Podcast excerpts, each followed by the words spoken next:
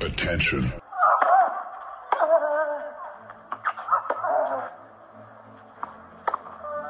Bitte nehmen Sie schnell Platz, die Spieler sind bereit. Just quiet quickly, please. Für Hallo, da ist der Dominik Diem. Quiet Please, den Tennisnet Podcast.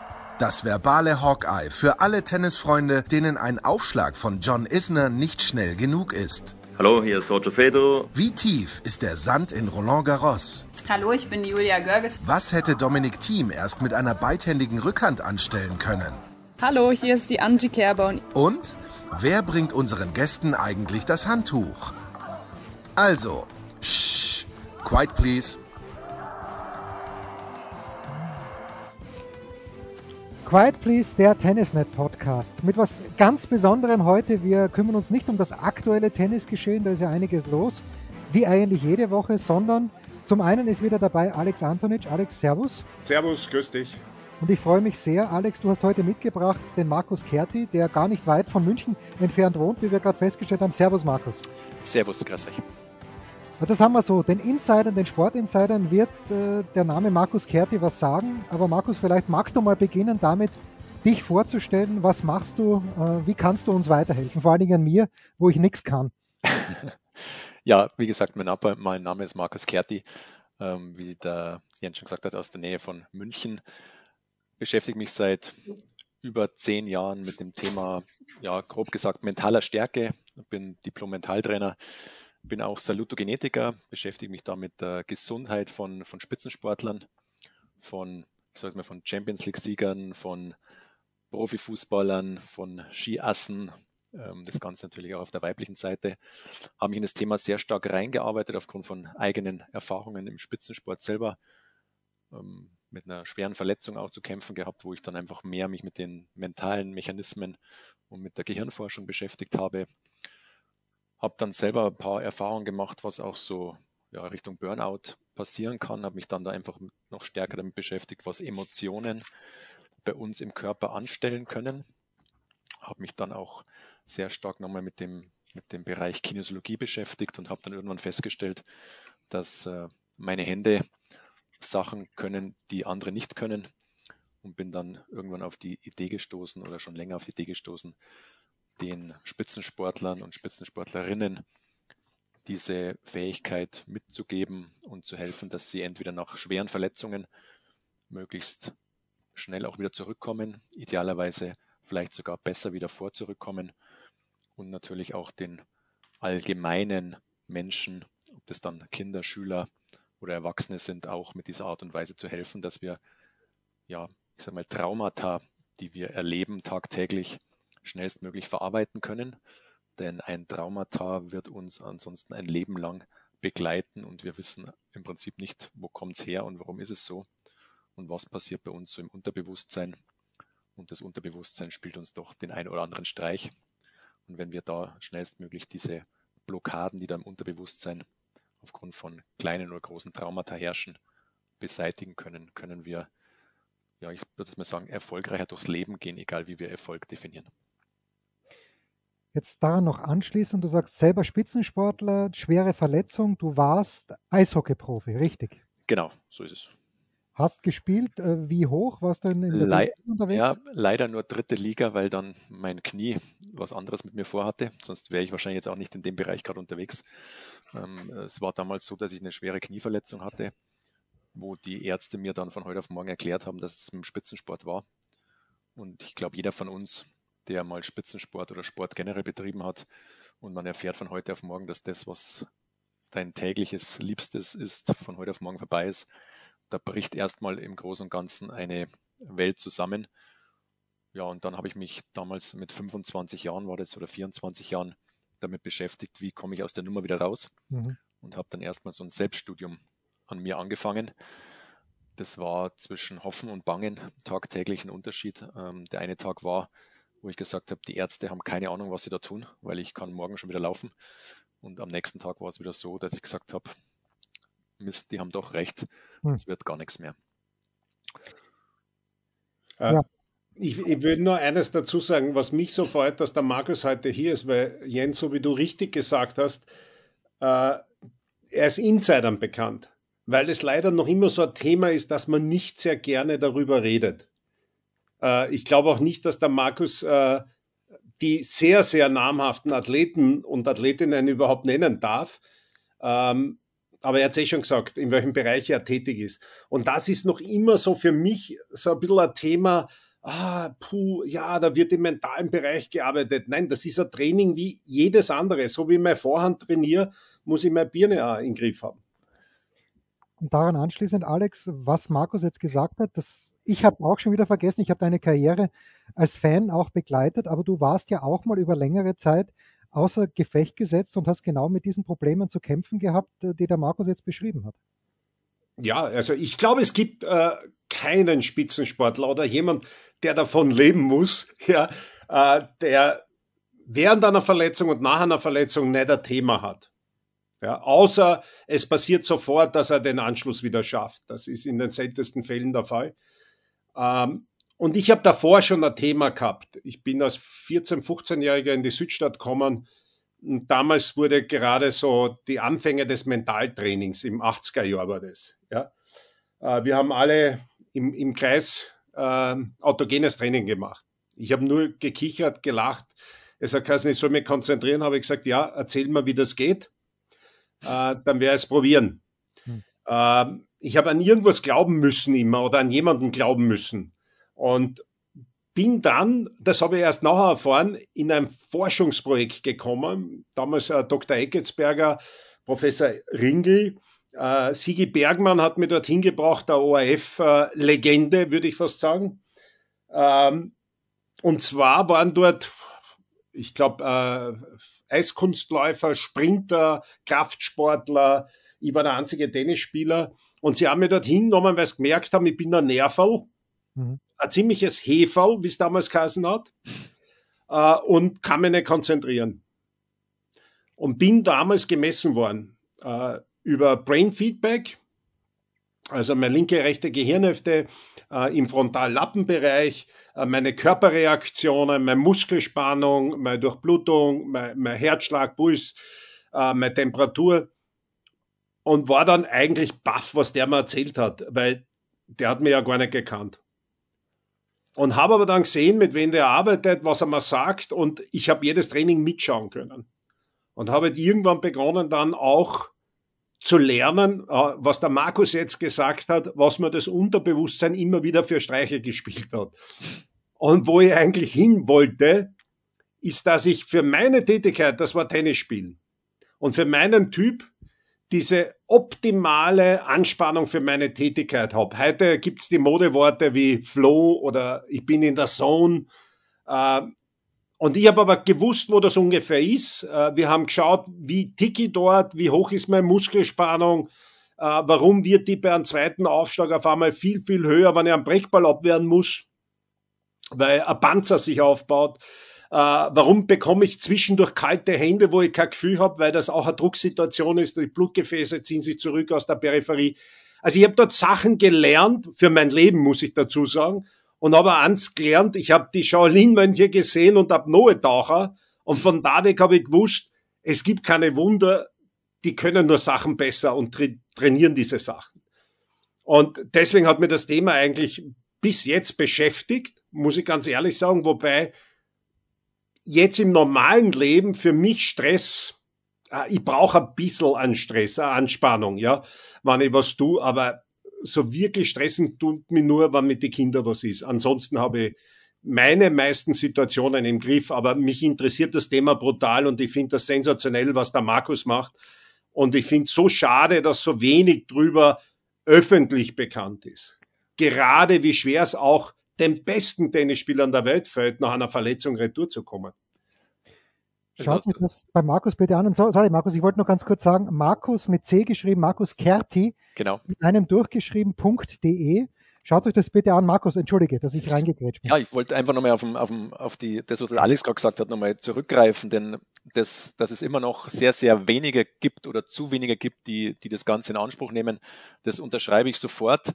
Ich glaube, es gibt einen ganz, ganz großen Faktor, den zumindest ich die letzten Jahre erkennen durfte und mit dem ich immer wieder mich auseinandersetzen darf. Das ist in jeglicher Sportart werden die Athleten von Trainern oder Trainerinnen trainiert, die in vielen Fällen das Thema komplett unterschätzen. Mhm. Und Aber das sind nicht nur Trainer, das fängt in der Schule an. ja. Das fängt in der Schule an. Wir brauchen keine Schulpsychologen, wir brauchen psychische Hygiene, die ja. die Lehrer vermitteln. Ja, also Achtsamkeit, bewusstes Umgehen mit Gedankengut und so weiter und so fort. Und trotzdem, die, die Athleten merken selber, und ich glaube, das ist auch das Entscheidende, und das können wir vielleicht auch da ein Stück weit äh, entkräften, das Ganze. Wenn ein Athlet uns zuhört, eine Athletin uns zuhört und das Gefühl hat, irgendwie komme ich nicht weiter, egal was ich trainiere, wie ich trainiere, wie oft ich meine Trainer und Trainerinnen tausche. Die, die Athleten, die merken, dass das irgendetwas nicht funktioniert, dass ich immer wieder die gleichen Muster erlebe, ob das jetzt im Tennis ist, ob das bei meinen äh, Champions League äh, als, als Aspiranten und Athleten ist, ob das Spieler aus dem, aus dem DFB-Bereich sind, total egal. Wir, wir erleben immer das Gleiche, es, es passieren Muster. Und diese Muster, die da abgerufen werden, die passieren deswegen, weil wir im Unterbewusstsein ein gewisses Programm abgespeichert haben. Und jetzt nehmen wir einfach nochmal das Thema Verletzung her, weil es ein sehr, sehr wichtiges Thema ist. Und der Alex hat es gerade schon gesagt, ich glaube, die wichtigsten Tennisgrößen auf Männerseite, gerade sowohl in Deutschland als auch in Österreich, man sieht, dass da irgendetwas nicht ganz so ist, wie es vielleicht sein sollte. Und nach, nach Verletzungen passiert Folgendes. Jede Verletzung, egal in welcher Größenordnung, wird als, als Trauma, als angstbesessener Prozess bei uns im Unterbewusstsein abgespeichert. Und Markus, auch wenn ich dich kurz unterbrich, das ist messbar. Genau. Dein Unterbewusstsein will dich schützen und du kannst messen, dass eine Muskelspannung vielleicht so hoch ist, wo sie nie war. Ja. Absolut. Oder dass eine Belastung auf einem Bein, auch wenn man glaubt, man belastet beide Beine gleich, nicht da ist. Das ist ja messbar, aus deinem Bereich auch, oder? Total korrekt. Absolut korrekt. Also es ist, das ist definitiv so, dass wir das nachweisen können. Und fairerweise, wenn sich die Athleten darauf konzentrieren, sie fühlen es auch. Also sie merken selber, wir Sportler haben generell ein sehr, sehr feines Feeling für das, was da passiert. Und sie merken auch, dass da irgendwas nicht stimmt. Und was jetzt noch dazu kommt in dieser Situation, wenn ich ein, eine Verletzung habe, wenn das abgespeichert wird. Einerseits wenn du mit Athleten sprichst, und der Alex kann es vielleicht auch bestätigen aus seiner, aus seiner langjährigen Erfahrung raus, wenn du dich als Athlet verletzt, du weißt noch genau, was in dieser Situation passiert ist. Ja. Du, du weißt, wie hat sich das Band angehört, wo es gerissen ist, wer war als erstes da, der mich versorgt hat, wie viele Zuschauer waren im Stadion, wo ist es passiert, wann ist es passiert und so weiter und so fort. Aber Markus, äh, du hast dich auch mit Hypnose beschäftigt, ja? Ja. Ich habe sowohl selbst wie auch die Hypnoseausbildung gemacht. Und die größte Speicherplatte der Welt ist ja unser Unterbewusstsein. Ja. Jeder weiß unter Hypnose, also du kannst mir oder du kannst mir hypnotisieren und mir fragen, was am 7. Juli 72 um 9.30 Uhr war. Mhm. Wir haben einen Filter eingebaut, ja, der das ausspeichert. Aber das Unterbewusstsein speichert das alles ab.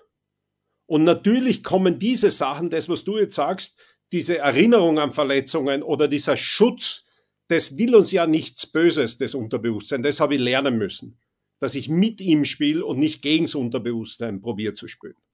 Ja, also genau so ist es. Und diese, diese, dieses abgespeierte, diese riesengroße, sag ich mal, Plattform, auf die wir da zurückgreifen können, die wird in solchen Fällen der Verletzung in der Regel haben wir das Bild jahrzehntelang abrufbar. Und was noch dazu kommt, es wird mit der Emotion hinterlegt. Und diese Emotion ist natürlich nach einer Verletzung nicht Freude und Spaß in der Regel, sondern diese Emotion, die dahinter steckt, ist Angst. Angst, nochmal was Ähnliches zu erleben, Angst vielleicht auch, und deswegen sage ich den Spitzensportlern oder Sportlern generell, Angst auch vielleicht, dass die Karriere vorbei ist. Mhm. Ja, das, das spielt alles mit rein.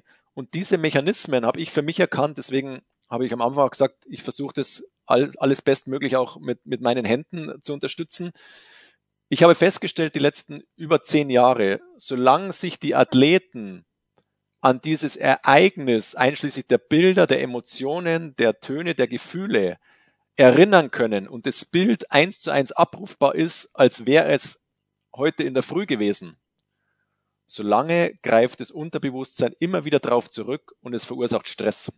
Ja, und Markus, vielleicht, dass man auch erwähnt, äh, ich weiß es ja von unseren Seminaren, die wir im, danach gemacht haben, auch bei den Normalbürgern, wenn du heute äh, teilweise die Leute anschließt und du brauchst sie nur Kopf rechnen lassen, spielen sich die Abenteuer schon im Kopf ab, die sie in der Schule erlebt haben.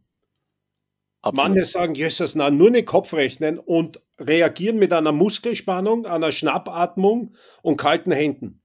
Ja. Und bei einem Sportler ist ja das etwas, was er eigentlich sehr, sehr gerne macht. Und, aber es ist ein Schockerlebnis. Ja. Und auf einmal siehst du, dass die Durchblutung vielleicht nicht funktioniert, dass die Muskelspannung viel zu hoch ist und er tut gar nichts. Er, er ist ja nicht einmal beim Training, sondern du hast ihn eigentlich nur angeschlossen am Gerät und er erzählt über die Verletzung, wo er glaubt, dass er drüber ist. Ja.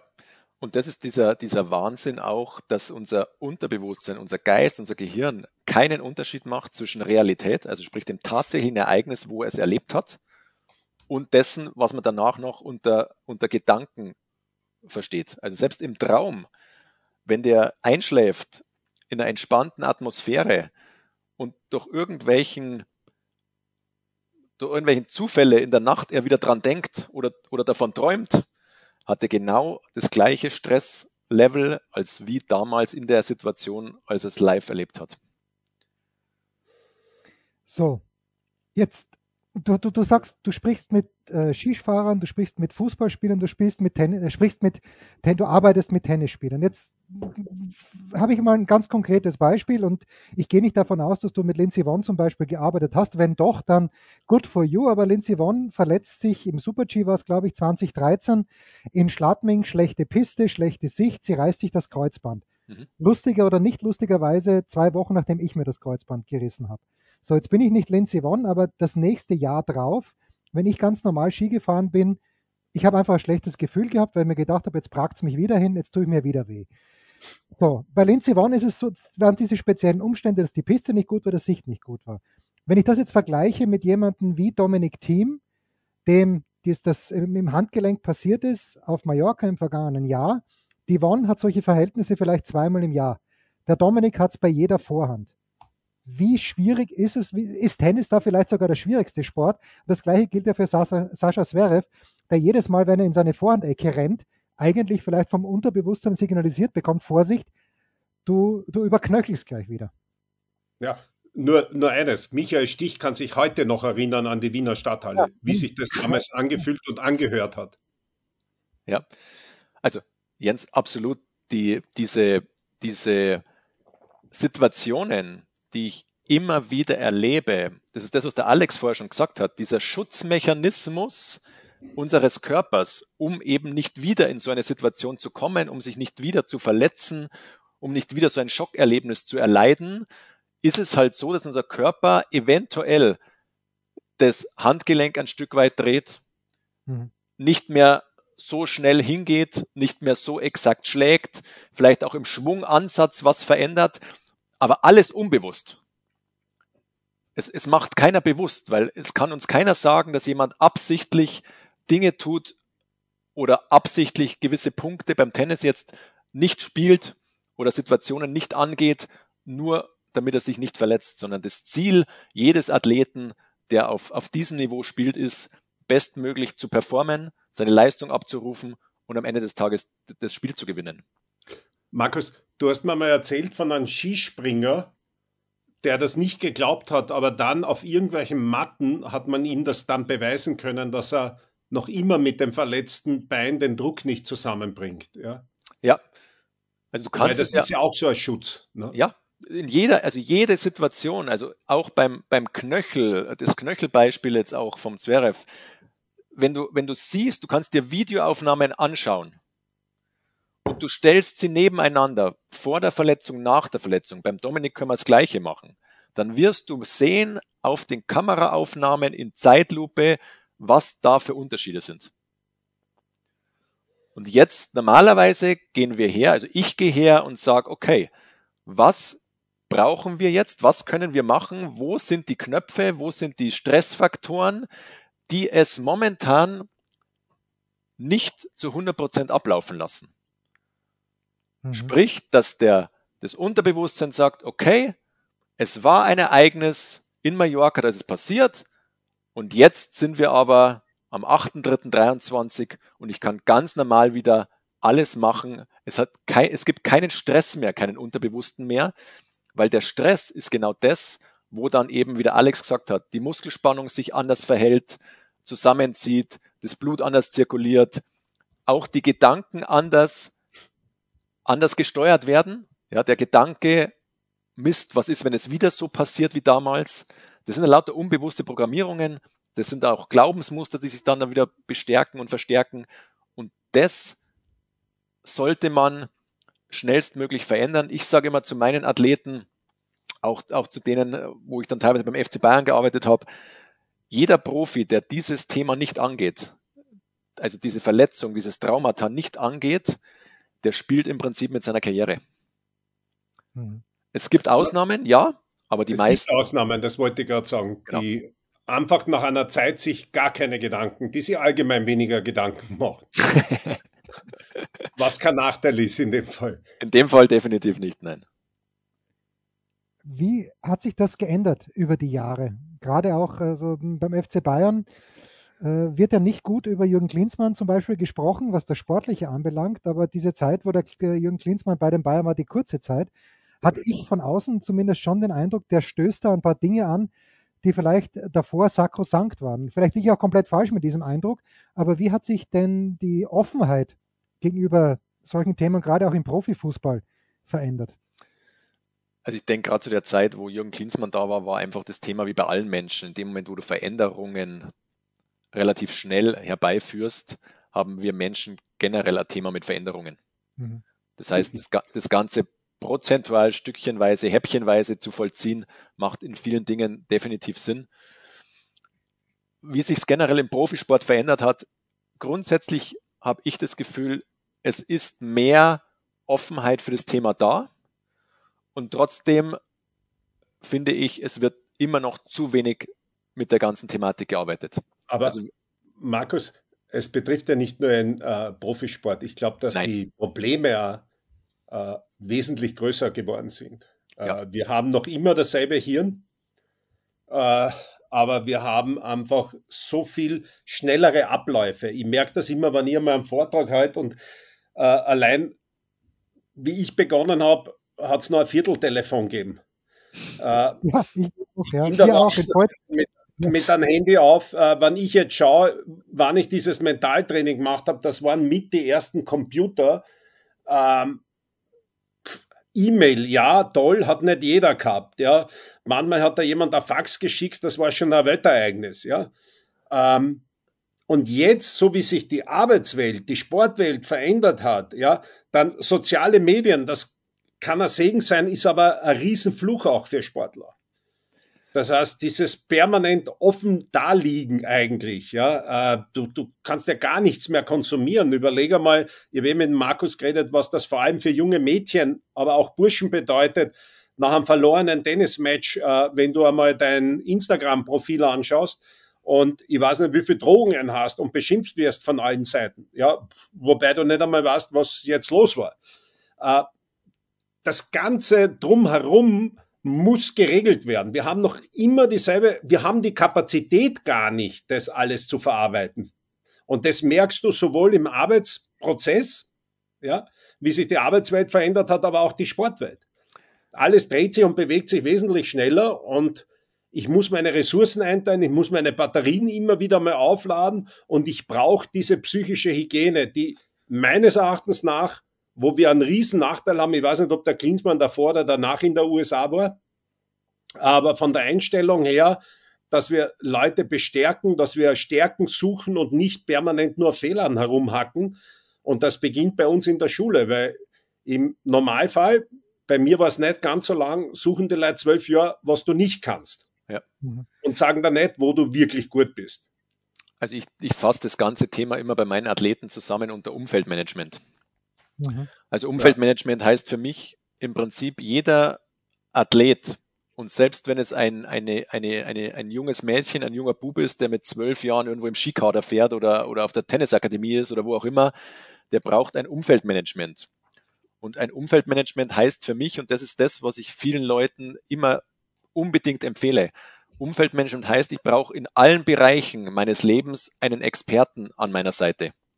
Das ist der Trainer, der sich darum kümmert, dass meine Aufschläge, meine Vorhand, was auch immer funktioniert. Das ist der Athletiktrainer, der mich auch konditionell auf das Level bringt, dass ich das Niveau halten und leisten kann. Das ist auch jemand, der sich um meine Social Media Themen kümmert. Mhm. Das ist auch ein Mentalcoach, ein Mentaltrainer, der mich immer wieder in jeglicher Situation auch begleitet und schaut, wie verhalte ich mich. Ein Riesenthema, was aus meiner Sicht total unterschätzt wird, ist das Thema Körpersprache. Also wenn ich mir die Körpersprache von, von den Athleten anschaue, da wird es mir teilweise schwindlig. Also wie die sich aufgrund von der Körpersprache schon selber wieder unter, unter Druck setzen. Dazu braucht es auch jemanden, der sich um die Ernährung und das ganze Thema kümmert. Ja, wir sind inzwischen ernährungstechnisch, ähm, kann ich ja äh, Stichwort dazu sagen, gerade aufgrund von dessen, dass ich Salutogenetiker bin und mich viel mit Gesundheit auseinandersetze. Äh, es gibt eine, eine Wahnsinnsgrößenordnung alles zum Thema Epigenetik, was da momentan an neuen Möglichkeiten besteht. Also auch da sollte sich ein Athlet, eine Athletin unbedingt auseinandersetzen, was das Thema Ernährung anbelangt. Und natürlich auch generell noch zu diesem, ja, so ein, ein jemand, der sich um alles mehr oder weniger kümmert. Ja, ich sage jetzt mal so Management in Anführungsstrichen. Ähm, und wenn ich Aber Markus, ab welchem Alter empfiehlst du das? Weil wenn ich da jetzt zuhöre, kann niemand Tennis spielen, weil das kann sich kein Mensch leisten. Das, ja, also im Prinzip, wenn ich das sage, kann, kann gar keiner, äh, an allen Sportarten müssen wir ja da sagen, müssen wir schauen, wo fangen wir an, wo hören wir auf. Ja. Ich glaube, das Wichtigste wäre einmal, ich weiß jetzt nicht, wie es in Deutschland ist. Ich nehme an, ähnlich wie in Österreich. Aber dass wir sowohl in der Schule und äh, beim Sport, beim Beginnen, äh, diese, diese psychische Hygiene und auch auf die Körpersprache schauen. Äh, es gibt sehr, sehr wenige Beispiele, aber bei uns werden die Fehler immer überbewertet. Ja? Und äh, wie gesagt, die Körpersprache ist ein Riesenthema und das gehört für mich auch zur psychischen Hygiene, weil wenn ich selber mit mir nie zufrieden bin, dann, das kann ich auch konditionieren. Ja? Abgesehen davon, was strahle ich den Gegner gegenüber aus? Genau, wollte ich gerade sagen. Also gerade dieses, wie wirke ich auch dann oder woran merkt mein Gegner, dass ich vielleicht gerade eine Schwächephase habe? Also auch dem Gegner dazu zeigen, in welcher, in welcher Situation befinde ich mich gerade nach einem, nach einem Fehler, nach einem Doppelfehler, nach einem, nach einem Breakball, wie auch immer. Also wo befinde ich mich da gerade? Deswegen ist das aus meiner Sicht einerseits das leichteste, schnellstmöglich was zu verändern. Aber auf der anderen Seite ist es auch extrem schwer. Und Alex, ich bin voll bei dir.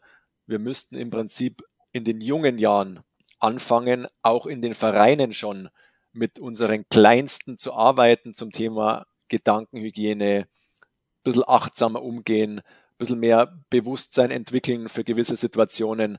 Das kann man relativ gut steuern und gut handeln. Und ich habe, begleite auch viele, viele Vereine mit, mit in der Nachwuchsarbeit, wo wir genau auf diese Themen achten. Und man wird lustigerweise feststellen, wenn man das über einen gewissen Zeitraum macht, werden selbst sowohl im Sport die Leistungen besser als auch in der Schule die Leistungen besser. Und wenn wir früh anfangen, dann zieht sich das durchs ganze Leben. Der Alex hat vorher gesagt, er hat in seinem ganzen Leben davon profitiert. Das kann ich absolut unterschreiben. Für mich ist es wichtig, dass wir schnellstmöglich dieses Thema relativ weit ja, in die Welt tragen, weil ich glaube, in dem Moment, wo wir es schaffen, auf mentaler Ebene eine andere Fähigkeit, ein anderes Setting zu bekommen, fallen uns Dinge im Leben viel, viel leichter. Und das ist, glaube ich, ein Rieseneffekt, nicht nur für den Sport, sondern generell für, für, die, für die ganze Bevölkerung grundsätzlich. Ist definitiv ein, ein Riesenthema.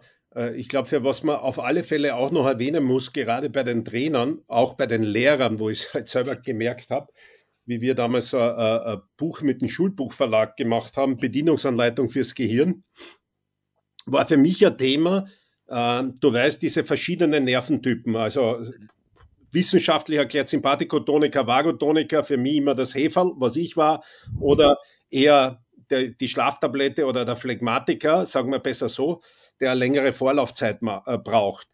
Und wenn ich das jetzt vergleiche, ja, äh, dann ist mir immer gesagt worden, na, du bist der Heferl, du kannst dich nicht konzentrieren, das wird alles nichts. Aber ich habe meine Methoden gehabt, wie ich damit umgehen kann. Das heißt, ich war kein Typ, der sich drei Stunden konzentrieren kann. Ja. Niemand, ja, Und wahrscheinlich. Das Entscheidende ist das, Aber ich habe immer in diesem Konzentrationsaufbau, ich habe meine Muster gehabt, wo kann ich mich rauslassen, wo komme ich wieder rein, was natürlich schwieriger ist. Aber am besten habe ich gespielt im Konzentrationsaufbau, nicht wann ich drüber war. Mhm. Ja? Und detto gibt's Leute, also für mich war es ein Kollege, mit dem ich sehr viel Doppel gespielt habe, sehr erfolgreich, der einer der besten in unserem Land war, ja, oder der beste überhaupt, wo ich mir schon manchmal gedacht habe, Halleluja, äh, den sollte man jetzt äh, einmal aufwecken. Aber wenn den sein Werk einmal gefahren ist, ja, der hat sich schon aufgewärmt, aber ist schon erledigt. Aber dann ist der erst äh, in seinem Bereich gekommen, wo er dann marschiert ist, bis ihn jemand gesagt hat, du, es ist aus, du hast gewonnen. Ja. Und da waren alle anderen fertig. Und das sind verschiedene Typen.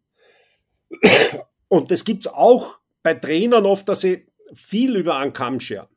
Und dass Leute, die vielleicht ein bisschen langsamer sein bei gewissen Sachen oder die eine Vorlaufzeit brauchen, dass die oft nicht so wertgeschätzt werden in Mannschaften, aber vor allem auch in der Schule etc. Und deswegen plädiere ich am meisten, ich weiß nicht, wie du das siehst, bei den Trainern. Also da wird eigentlich sehr, sehr viel, nicht nur technisch, sondern vor allem auch, äh, was die Psyche betrifft, äh, entschieden da unten, ja. Und, hab, und was die Körpersprache betrifft, das unterschreibe ich da sofort, das ist teilweise eine Katastrophe, wenn du da die Kleinsten schon anschaust. Ja. Und die Eltern. Die Eltern genau, müssen wir dazu nehmen. Ja, ja, ja. Und du sprichst einen guten Punkt an. Und ich, ich fasse sogar noch ein bisschen größer das ganze Thema. Mentales Ja, wenn, wenn die Trainer, Trainerinnen, die Eltern wissen würden, was sie durch ihre Kommentare anstellen. Und Kommentare übersetzt jetzt mal, wie wichtig eine sinnvolle Kommunikation ist also wie kommuniziere ich mit meinem Athleten? Welche Impulse gebe ich ihm? Ich mache noch ein zweites Kapitel auf. Im Prinzip meine Trainer, meine Athleten, meine Sportler, meine Vereine, die machen vorab mit mir eine große Persönlichkeitsanalyse, weil jeder Persönlichkeitstyp braucht eine andere Ansprache. Jeder Persönlichkeitstyp braucht eine andere Methodik, auch wie man mit mentalen und psychischen Werkzeugen umgeht. Wenn ich das als Trainer nicht weiß, was mit welchem Menschentyp ich es zu tun habe, spreche ich den unter Umständen ein Leben lang falsch verkehrt an und der kann das, was ich ihm im Prinzip vermitteln will, überhaupt nicht umsetzen. Da vielleicht ein Beispiel, was wir gemerkt haben bei Firmen, übertrieben immer schwarz-weiß gedacht, wenn du in der Firma die klassischen Controller- und Buchhaltertypen hast, dann sind die eher linkshirnig. Also ja. sehr, sehr logisch gestrickt. Und auf der anderen Seite hast du Marketing und Werbung, die Kreativen. Wenn es ans Eingemachte geht, verstehen sich die gar nicht. Weil der sieht nur sein Geld und dass das Geld kostet und der andere kann ihm nicht zu 100% genau erklären, was er davon hat. Beide braucht aber die Firma und beide Seiten sind extrem wichtig. Die Problematik, die wir immer gesehen haben, dass wenn die auseinanderdriften im Stress, dann entstehen echt Probleme. Und deswegen ist er dieses Ausgeglichene, was du auch im Sport zwischendurch oder eigentlich immer brauchst, dass du kurz überlegst, was habe ich jetzt, was wäre das Richtige, und dann dieser tolle Spruch, lass es geschehen, mhm. der so einfach klingt, was aber das Schwierigste ist. So, jetzt bin ich selbst Vater, war selbst Trainer der Fußballmannschaft meines Sohnes und bin nebenbei auch noch Lehrer, Markus. Und ich unterstreiche alles, was du gesagt hast.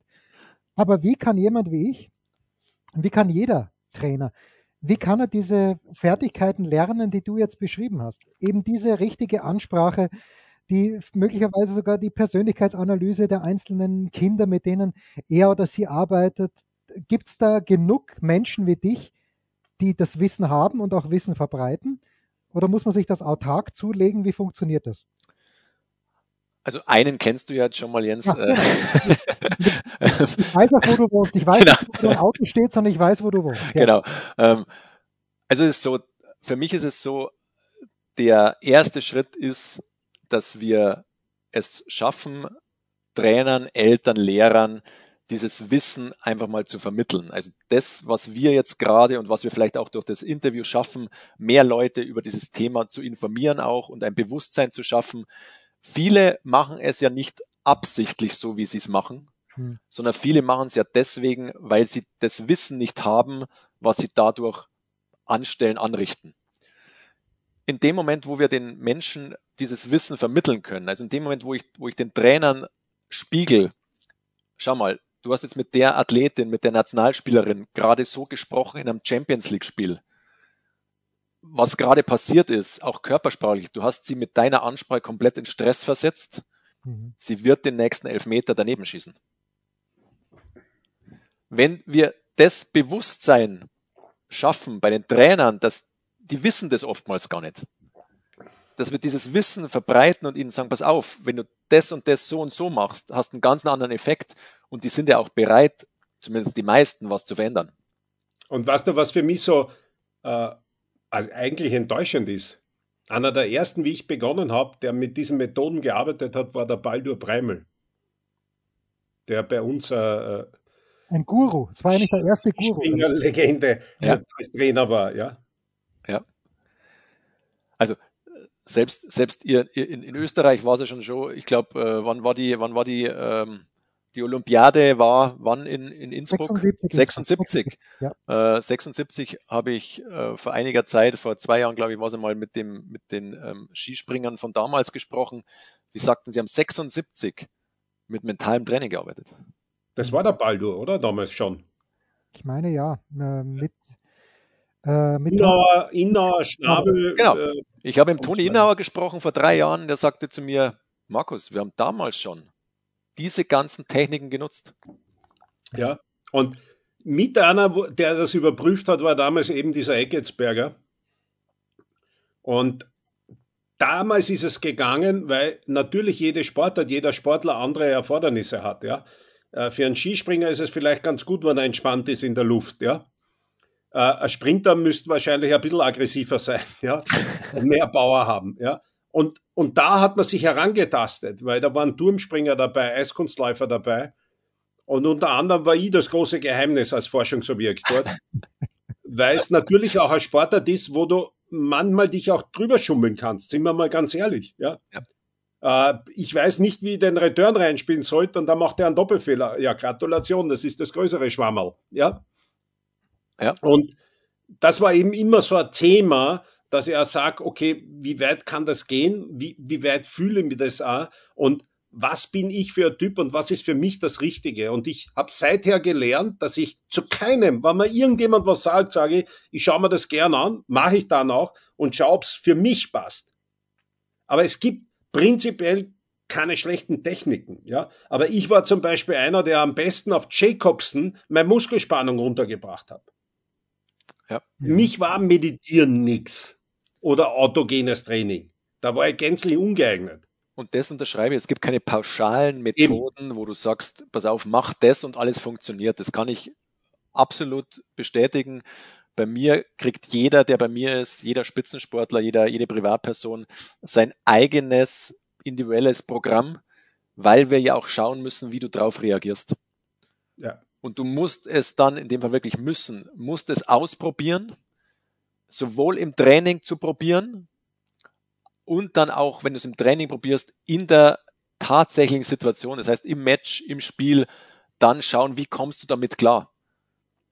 Aber weißt du, Markus, was mir also wichtig war, warum du heute auch da bist, weil ich halt das schon mitkriege, äh, wie teilweise die Öffentlichkeit und mittlerweile äh, ist es halt leicht für jeden, sein Senf dazuzugeben in den sozialen Medien oder Foren oder irgendwo reagiert und teilweise mit Sportlern umgeht. Und äh, ich habe mir diese Netflix-Serie angeschaut äh, und war eigentlich fast ein bisschen schockiert dann, was dort die Top-Damen von sich gegeben haben. Oder einige davon. Mit welchen Problemen psychischer Natur bis hin zur Depression die kämpfen. Und da, da geht es nicht ums Geld, die haben genug Preisgeld verdient ja. schon. Und das, puh, das hat mir mal zu denken gegeben, abgesehen jetzt davon, dass eine Niederlage, der Verletzung oder sonst was dazukommt, weil alles, was dahinter kommt oder am Weg rauf ist, natürlich noch ein viel, viel härteres Thema hat, wo es um Existenzängste vielleicht auch noch geht oder wo du nicht weißt, wie lange kann ich mir das noch leisten, etc. Also diese Geschichte, dass man da mal auch in der Öffentlichkeit wahrnimmt, was sich da abspielt bei so Athleten, nicht nur nach Verletzungen, sondern auch nach Niederlagen, nach Niederlagenserien und dass man da auch einmal nachdenkt, bevor man irgendeinen Schwachsinn da reinpostet und jemanden fast oder teilweise schwer unter der Gürtellinie attackiert. Ja. Also auch dieser Erwartungsdruck, der geschürt wird, egal wo er herkommt, der Erwartungsdruck. Und ich nochmal, weil wir hatten es vorher schon, wichtig für mich, die, die Verbände, die Vereine, die sollten in ihren oder mit ihren Möglichkeiten zumindest das Thema anders positionieren. Also ich kann es jetzt nur als Beispiel bringen von mir. Ich habe ganz, ganz viele Vereine inzwischen, wo wir einen, einen Impulsvortrag sozusagen für den Nachwuchs, für die Eltern, für die Trainer machen. Und dann stehe ich als Ansprechpartner im Prinzip auf der Internetseite und wenn jemand was hat, dann kann er sich daran wenden. Das kostet die Verbände, den Verein keinen Cent. Und Aber meldet die, sich wer? Meldet ja, sich wer ja, oder ja, erst, wenn es ein riesiges Thema gibt? Na, na, okay. das unterschreibe ich jetzt nicht ganz. Also es ist so, dass sich das erste halbe Jahr wenige melden. Das braucht dann auch eine Zeit, weil es hat ja auch damit zu tun, dieses ganze Thema braucht Vertrauen. Ja. Du wirst auch, es ist auch so, dass, dass Athleten, die müssen sich jemanden suchen, zu dem sie Vertrauen haben, der ihre Sprache spricht, der weiß, um was es geht, der ihnen genau auch zu ihrem Thema, zu ihrem Problem helfen kann. Das, ja, da bin ich 100% bei dir, aber was glaubst du jetzt, vor allem wenn sich ein Athlet dann einmal getraut zu sagen, ich habe ein mentales Thema auch, wie wir es jetzt gehört haben, wo Dominik Thiem das gesagt hat, ja. dann hat er wahrscheinlich 485 Anfragen von Mentalgurus. Ja. Und da möchte ich jetzt äh, den Kreis ein bisschen schließen. Auch jetzt nehmen wir einfach mal jemanden wie den Dominik oder nehmen wir ganz generell den Tennisprofi an sich. Wir sind jetzt in der Woche von Indian Wells. Es ja, ein Turnier jagt das nächste. Und ich stelle mir die Arbeit mit dir, Markus, also wenn sich jetzt irgendjemand, lass es den Dominik sein, Alexander Zverev, wer auch immer, jemand, der, der versucht, äh, etwas zu tun in diese Richtung, wenn der zu dir jetzt kommt, ist überhaupt denkbar, ist es denkbar, dass diese Arbeit mit dir während der laufenden Saison stattfindet oder muss man wirklich, weil das so intensiv ist, weil es möglicherweise eine größere Umstellung bedeutet, muss man darauf warten, dass ich im November dann die drei, vier Wochen Zeit und frei habe, wo ich mich damit beschäftigen kann? Also relativ eindeutig und, und kurz und prägnant gesagt, starte jetzt. Starte sofort und jetzt. Worauf willst du warten? Mhm. Es wird nicht besser werden. Du musst jetzt beginnen, dieses Thema anzugehen, egal ob wir von, von einem Turnier zum anderen springen. Starte jetzt. In dem Moment, wo du jetzt startest, passiert schon was. Und zwar es passiert Folgendes. Du hast jemanden, mit dem du deine Themen besprechen kannst und der weiß, um was es geht. Muss da das Team ein äh, mitmachen, Nonna, oder? Also der Tennistrainer oder wer auch immer. Weil zum Beispiel bei der Schwantek ja. reist ja. die Mentaltrainerin, eine ehemalige Rudererin, ja. permanent mit, oder? Ja. Oder Seglerin war die, glaube ich. Ja, genau.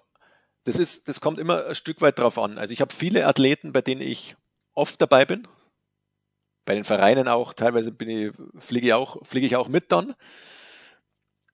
Es muss im Team geklärt werden. Also im, im, im, Mannschaftskreis geklärt werden. Wenn wir so, wenn wir so, so ein Tenniskonstrukt hernehmen, der Trainer, wenn, wenn, der, wenn der Mentaltrainer mit dabei sein soll, dann muss der Trainer in das ganze Thema involviert sein, einbezogen sein, weil es auch entscheidend ist, wenn ich mit einem Athleten arbeite und ihm Impulse gebe und dann eine Stunde später der Athlet mit dem Trainer wieder am Platz steht, und der, der Trainer wieder genau die gleichen Triggerpunkte loslöst und der Athlet dann wieder in Stress verfällt, dann haben wir ja ein kontraproduktives Element. Mhm. Aber Markus, eine Frage noch, weil es ja doch immer wieder auch äh, äh, Fälle gibt, die selber rauskommen. Und das muss man ja auch erwähnen. Ja? Absolut. Es dauert vielleicht länger, es ist ein härterer Weg, äh, aus dem man da hervorkommt, wenn man sich äh, eigentlich wieder bei Null beginnt und sich an die Sachen erinnert, die einen groß gemacht haben, stark gemacht haben, äh, was ja auch passieren kann. Ja?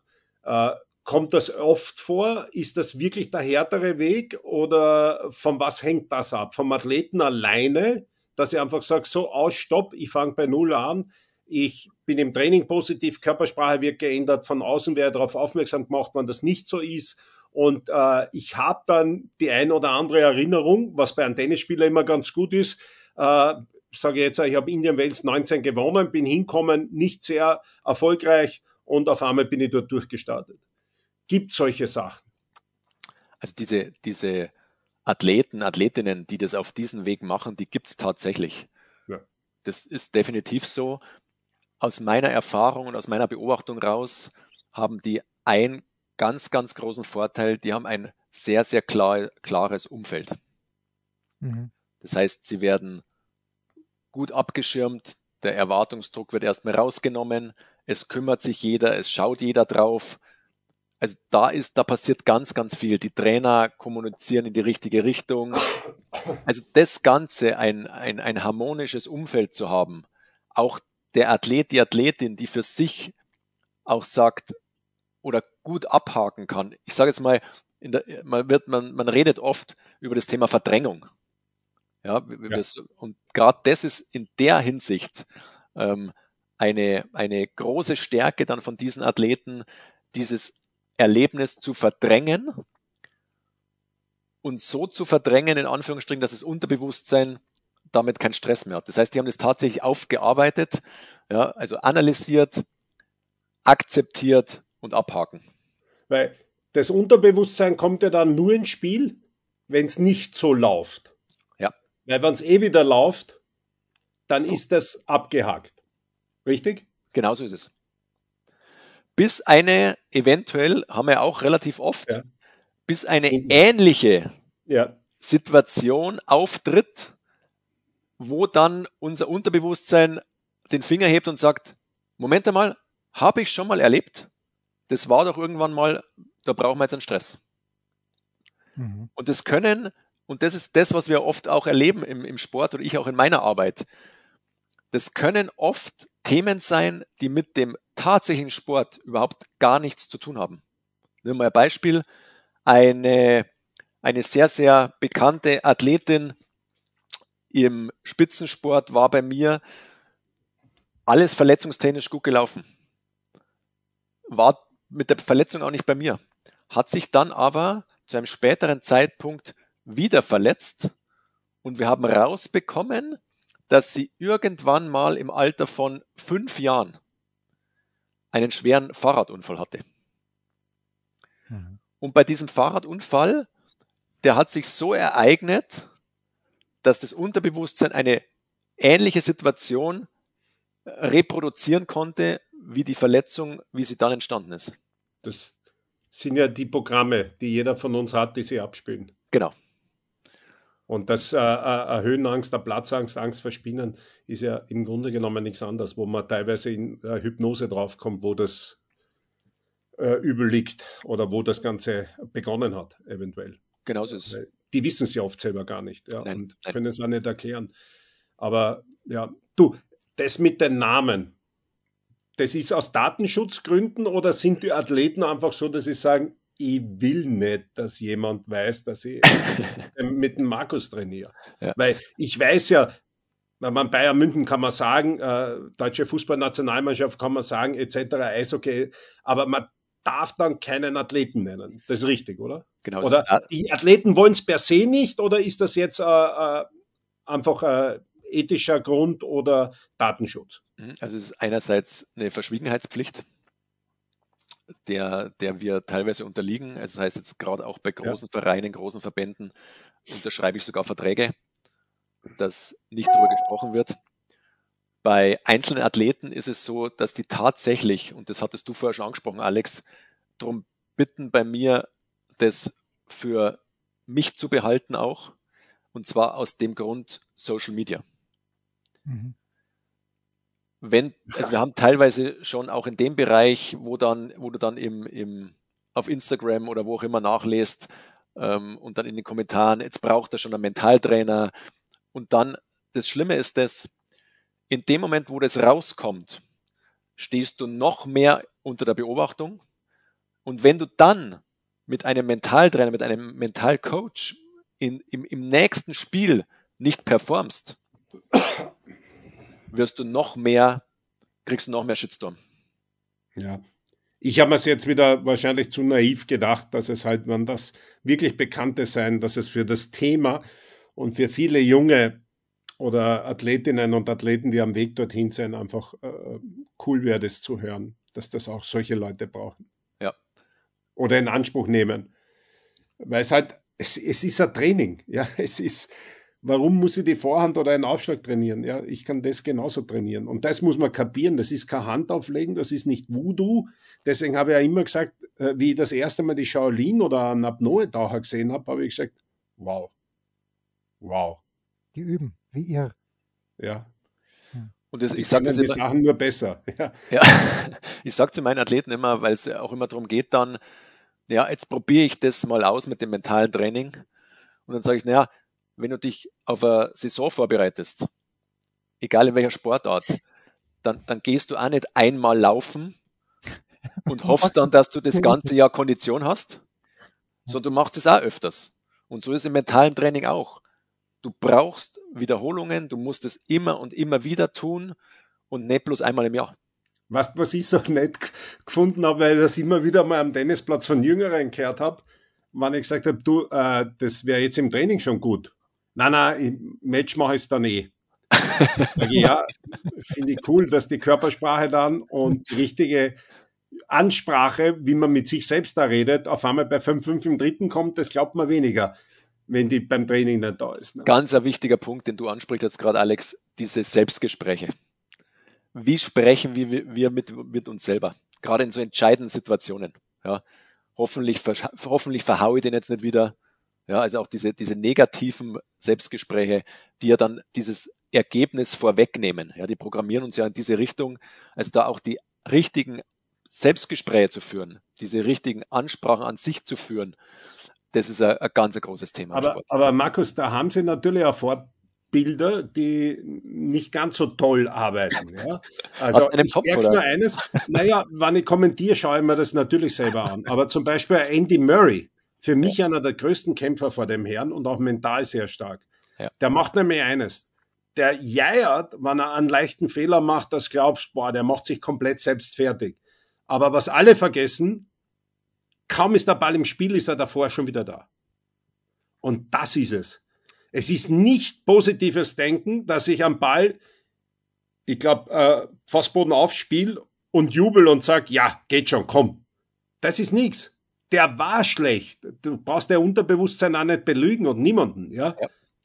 Aber der nächste geht wieder, weil den kriege ich eh nicht mehr zurück. Also diesen nächsten Punkt, auch ein Nadal schüttelt da mal den Kopf. Aber beim nächsten ist er wieder voll da. Und du merkst halt oft bei vielen, die dann sich so richtig nach unten ziehen. Ja, jetzt geht das nicht, jetzt habe ich eine Chance auslassen und und und. Und es, es gibt nicht das perfekte Tennisspiel. Wenn du Perfektionist bist, dann wähl bitte eine andere Sportart, weil das ist bei 30, 15 spätestens vorbei. Ja. Ja. Und das merkt man halt oft, dass sich die Leute dann selber so fertig machen, wo du da schon denkst, auch wenn du kommentierst, boah, das ist wirklich hart. Ja, es, gibt, es gibt einen der besten Sätze, glaube ich, von Boris Becker damals, als er Wimbledon gewonnen hat, auch. Das Spiel entscheidet sich zwischen den Ohren.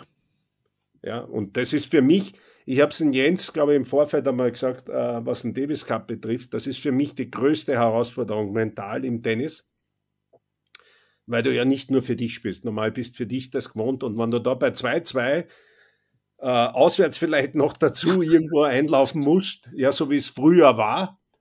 Und da gehört der Boris ganz, ganz vorne dazu. Agassi, Muster. Also das waren welche, die haben es geliebt, dass es jetzt endlich ans Eingemachte geht, wo die anderen schon den Strich in der Hosen gehabt haben. Ja.